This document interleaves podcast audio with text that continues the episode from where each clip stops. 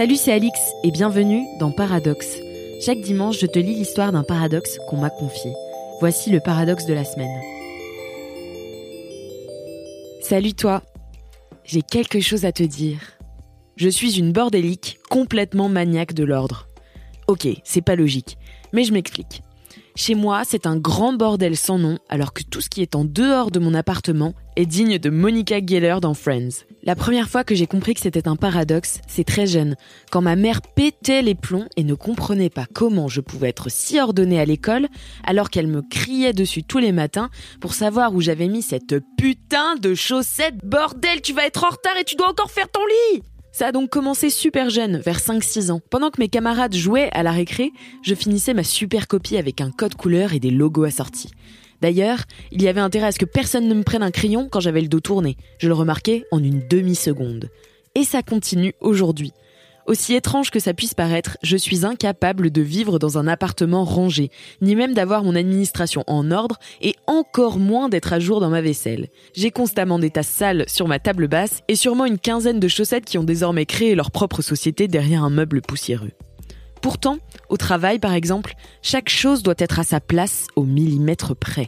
Chaque stylo dans sa poche de blouse, chaque objet parallèlement positionné sur mon établi, j'ai des dossiers sur mon téléphone pour chaque type d'application, dossiers qui sont d'ailleurs au nombre de 8 pour que ça soit parfaitement arrangé sur mon écran d'accueil. Et malgré mon incontrôlable besoin de faire ressembler mon environnement à une photo Pinterest, impossible de faire régner l'ordre dans mon deux pièces, ce qui évidemment me rend malade et a tendance à m'angoisser très vite dès que j'y pense. Je me bats encore tous les jours pour essayer de me détendre le slip au taf et de me le retendre pour mes culottes sales. Même si j'ai parfois des crises entre guillemets à la maison où je range tout, c'est loin d'être encore gagné. J'espère qu'un jour je vais réussir à trouver un équilibre dans ce paradoxe qui me prend bien la tête. Mais en attendant, oui, je suis imparfaite.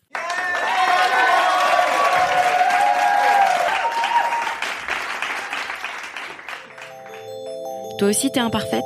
Toi aussi t'es nuancée et t'as des contradictions?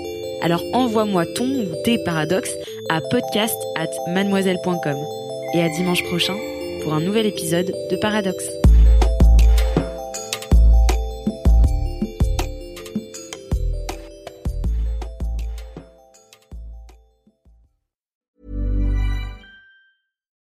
Why don't more infant formula companies use organic, grass-fed whole milk instead of skim? Why don't more infant formula companies use the latest breast milk science? Why don't more infant formula companies run their own clinical trials? Why don't more infant formula companies use more of the proteins found in breast milk? Why don't more infant formula companies have their own factories instead of outsourcing their manufacturing? We wondered the same thing. So we made ByHeart, a better formula for formula. Learn more at byheart.com.